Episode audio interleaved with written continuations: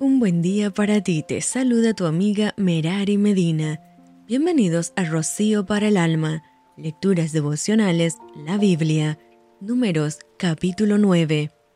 Habló Jehová a Moisés en el desierto de Sinaí en el segundo año de su salida de la tierra de Egipto, en el mes primero, diciendo, Los hijos de Israel celebrarán la Pascua a su tiempo, el décimo cuarto día de este mes, entre las dos tardes, la celebraréis a su tiempo, conforme a todos sus ritos y conforme a todas sus leyes, la celebraréis. Y habló Moisés a los hijos de Israel para que celebrasen la Pascua. Celebraron la Pascua en el mes primero, a los catorce días del mes, entre las dos tardes, en el desierto de Sinaí, conforme a todas las cosas que mandó Jehová a Moisés, así hicieron los hijos de Israel, pero hubo algunos que estaban inmundos a causa de muerto y no pudieron celebrar la Pascua aquel día, y vinieron delante de Moisés y delante de Aarón aquel día, y le dijeron a aquellos hombres, Nosotros estamos inmundos por causa de muerto. ¿Por qué seremos impedidos de ofrecer ofrenda a Jehová a su tiempo entre los hijos de Israel? Y Moisés les respondió, Esperad y oiré que ordena Jehová acerca de vosotros.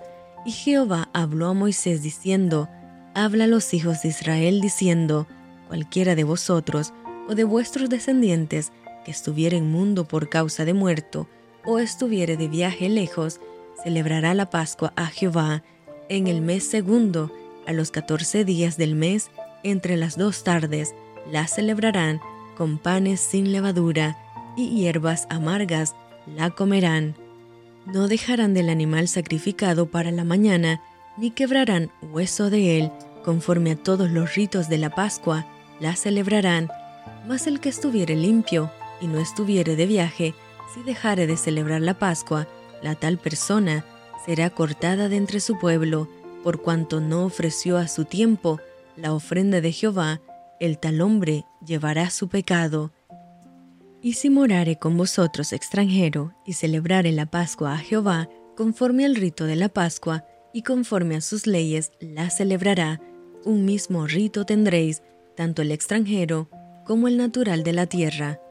El día que el tabernáculo fue erigido, la nube cubrió el tabernáculo sobre la tienda del testimonio, y a la tarde había sobre el tabernáculo como una apariencia de fuego hasta la mañana. Así era continuamente, la nube lo cubría de día y de noche la apariencia de fuego. Cuando se alzaba la nube del tabernáculo, los hijos de Israel partían, y en el lugar donde la nube paraba, allí acampaban los hijos de Israel. Al mandato de Jehová, los hijos de Israel partían, y al mandato de Jehová acampaban. Todos los días que la nube estaba sobre el tabernáculo, permanecían acampados, cuando la nube se detenía sobre el tabernáculo muchos días, entonces los hijos de Israel guardaban la ordenanza de Jehová y no partían. Cuando la nube estaba sobre el tabernáculo pocos días, al mandato de Jehová acampaban y al mandato de Jehová partían. Cuando la nube se detenía desde la tarde hasta la mañana, o cuando a la mañana la nube se levantaba, ellos partían, o si había estado un día y a la noche la nube se levantaba, entonces partían.